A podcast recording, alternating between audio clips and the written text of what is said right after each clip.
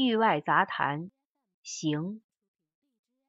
我们，我和我太太，在美国做学生时，有一年到欧洲去旅行，这需要订美国到欧洲的来回票，还要订欧洲的火车票。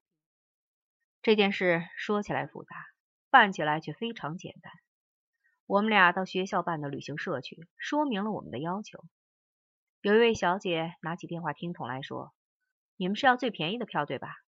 然后就拨了几个电话，一切都定妥了。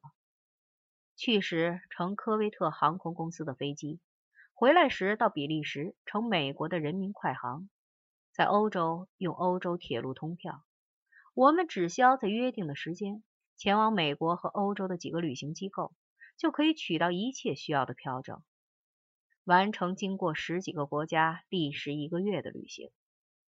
这种订票的方式还是最麻烦的。假如我没有信用卡，就可以不去学校的旅行社。在家里打几个电话，把一切票订好。这是六七年前的事，现在大概还是这样的吧。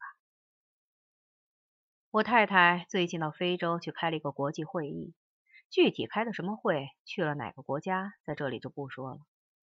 会议的议题很重要，参加会议的也是高水平的学者和活动家。从这个意义上说，会议的质量很高。但要说会议的组织，恐怕就不能这样评价。他认为自己做了一次艰巨的旅行，我也同意这种看法。首先，前往开会的地点就很不容易，这是因为来回机票都是会议组委会给定，对方来了一个电传，告知航班的日期、换机地点等等，却没告诉是什么航空公司。给非洲的组委会打电话，却怎么也打不通，于是。他就跑遍了全北京一切航空公司去打听是否有这么一张票，当然，重点怀疑对象是非洲的航空公司，但是没有打听到。然后他又给非洲的组委会打电话和电传，还是打不通。从这种情形来看，他后来能够出席那个会议，纯属偶然。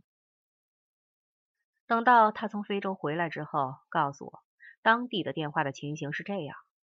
当地是有电话的，比方说他们开会的会场，一所大学就有唯一的一部电话在门房里。假如有人给会议代表打电话，在理论上就会有一个人从门房出来，跑到宿舍，找到代表的房间，叫他去接电话。这个过程大约需要一小时。与此同时，对方手拿听筒在等待。假如是岳阳电话的话，电话费就要达到天文数字。但是门房里根本就没人专管听电话，所以这种事不会发生。而从非洲发出的电传看起来就如一群蚊子在天上形成的图案一样，很不容易看明白。可以想象，传到那里的电传也是这样的，这就使别人几乎无法和他们联系。这样有好处也有不好处。好处是你不会在凌晨五点被叫起来听一个由你付款的电话。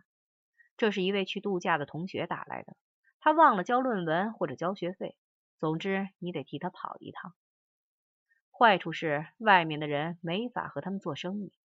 我太太说，那地方虽然是一个国家的首都，却没有什么工商业，好像一个大集市。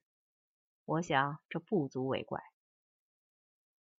那张机票的事是这样的：组委会是给我太太订了票，但却和别人订在了一起，并且用了别人的名字，所以怎么查也查不出。考虑到中国有十几亿人口这一现实，我太太最后找到了这张票，并且去了非洲，实属奇迹。但是因为票来的太晚，种的疫苗还没生效，所以是冒着生霍乱和黄热病的危险去的。到了当地。一面开会，一面为回程机票而奔忙。会议的工作人员是一些和蔼可亲的非洲大婶，不管你问到谁，都告诉你应该去找另外一个谁。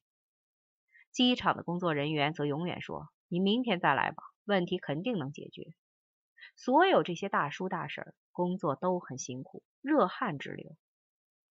那些来自亚非拉的代表们，个个也是热汗直流。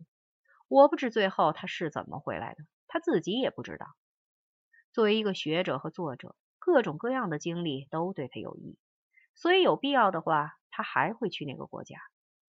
但假如是一位视时间为金钱的商人，恐怕就不会得到这样的结论。我老婆学会了一句非洲话，不知是哪一国的，反正非洲人都能听懂。哇呀哇呀哇呀，据说是进步的意思。挖呀挖呀挖呀，阿非利加就是非洲进步呀。晚上大家跳土风舞时，就这样喊着，看起来挖呀挖呀挖呀十分必要。我们国家的通讯旅行条件大概比东非国家好。但和世界先进水平比还是很差，让我们也高呼挖呀挖呀挖呀，China。